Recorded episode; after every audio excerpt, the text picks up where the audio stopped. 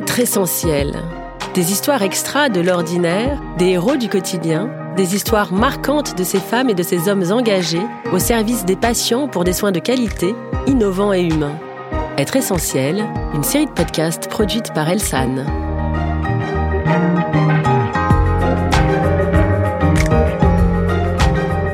Nous allons commencer cette série de podcasts avec Pauline Courant, 23 ans, aide-soignante à la Polyclinique Urbain 5 à Avignon et créatrice ingénieuse. Elle exploite son talent en confectionnant à son domicile des sacs post-opératoires de différentes tailles. Ces sacs sont créés à partir de tissus de récupération. Bonjour Pauline. Bonjour. Alors Pauline, est-ce que vous pouvez me dire comment vous avez eu l'idée de faire ce métier? Depuis toute petite, j'ai toujours voulu aider les gens et, euh, pour moi, c'était le métier qui me correspondait le mieux euh, et qui était au plus proche des personnes. Vous connaissiez pourtant personne dans ce milieu, n'est-ce pas? Pas du tout, pas du tout. J'ai pas de, personnes qui sont dans le milieu médical. Euh, mes parents étaient commerçants, mon frère est ingénieur. J'ai pas du tout, pas du tout de, de, personnes de ma famille qui sont dans le soin.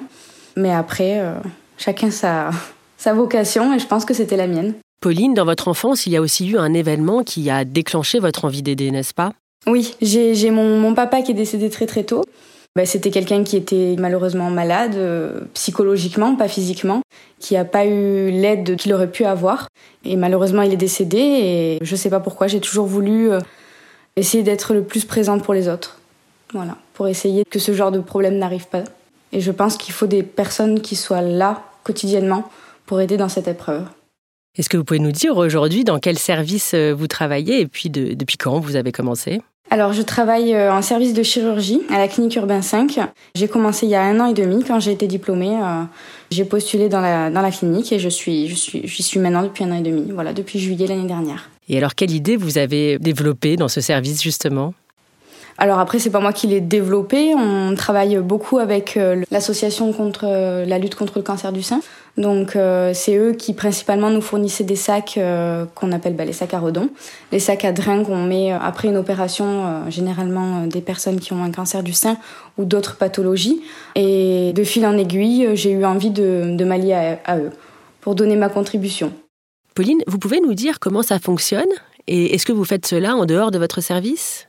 Oui, c'est ça. C'est quelque chose que je fais en dehors de mon temps de travail. Je le fais euh, à la maison sur mon temps, sur mon temps libre. J'ai également une autre collègue, euh, Catherine Ngo, qui est infirmière au sein de la clinique, qui fait également les sacs euh, à mes côtés. Après, j'en parle autour de moi pour avoir justement les tissus nécessaires. L'idée de ces sacs, c'est de faire de la récupération, hein, de pouvoir récupérer quelque chose qui ne sert plus pour en faire quelque chose d'utile. Et ça vous prend combien de temps, par exemple, par semaine? Oh là, ça peut me prendre euh, beaucoup, beaucoup de temps. Euh, disons que pour faire une dizaine de sacs, il faut bien compter deux ou trois bonnes heures. L'offre et la demande, malheureusement, sont pas équitables. On a tellement besoin de ces sacs que, enfin, on n'a pas encore la capacité d'en fournir autant qu'il y en a besoin. On essaye, mais c'est vrai que c'est du temps, c'est beaucoup de temps. Et c'est important pour vous, justement, le, projet collectif, de le faire avec votre camarade, euh, d'être solidaire en plus de votre travail au quotidien? Ah oui, oui, bien sûr, bien sûr. La cause est encore mieux quand on est réunis, voilà, quand on est tous unis pour le faire. Et Pauline, quand vous offrez ce sac aux femmes, comment réagissent-elles? Les réactions euh, sont toutes différentes. Il y en a qui sont très contentes, d'autres euh, plus neutres. Ces sacs peuvent être euh, principalement un moyen de cacher justement ces drains qu'elles peuvent des fois garder à domicile en rentrant chez elles. Et après, des fois, bah, malheureusement, ça peut être aussi quelque chose qui leur rappelle qu'elles ont été malades. Donc, ça dépend.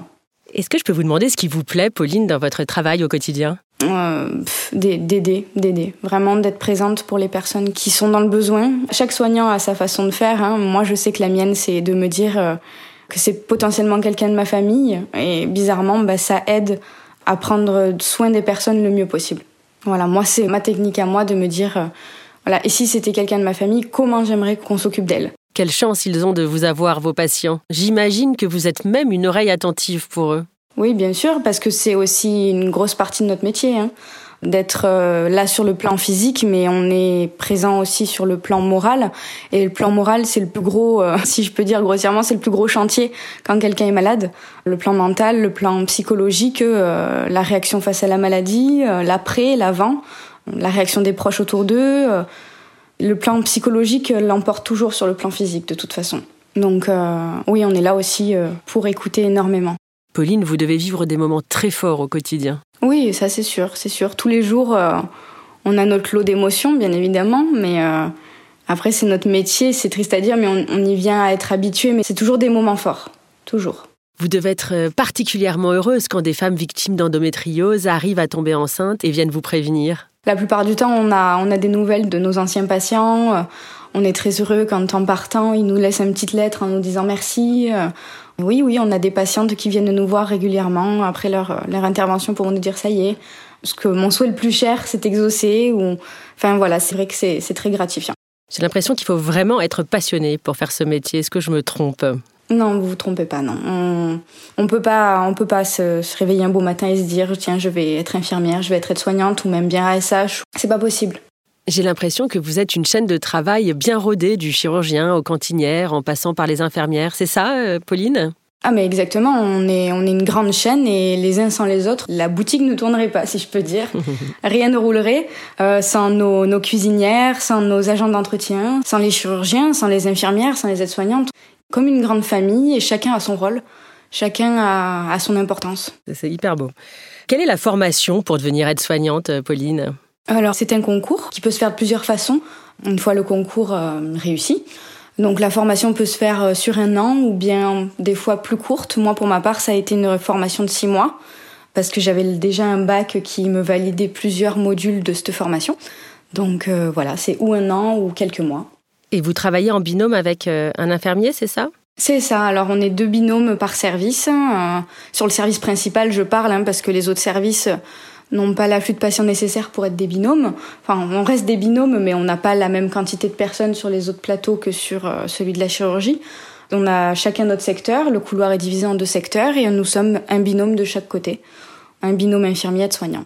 J'imagine que vous connaissez très bien votre environnement de travail. On doit sentir un peu comme dans une famille, n'est-ce pas? Ah oui, oui, bien sûr. Je connais la clinique et les recoins comme ma poche.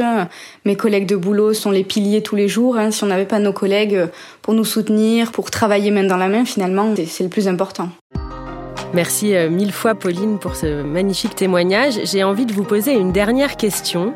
Si vous deviez parler à une jeune personne qui hésiterait à faire votre métier, pourriez-vous nous dire une chose pour le convaincre Je lui dirais que si pour elle son souhait le plus cher c'est d'aider les gens et de vivre des moments forts et d'avoir la satisfaction en rentrant chez soi qu'on a aidé beaucoup beaucoup de personnes, c'est ce qu'il faut faire. Faut foncer. Je pense que là vous nous avez tous convaincus. Merci beaucoup Pauline. de rien, merci à vous. Et à très vite pour de nouveaux épisodes du podcast Être essentiel, qui vous l'avez compris raconte des histoires extraordinaires où l'humain est au service de l'humain, à écouter sur toutes les plateformes de podcast audio.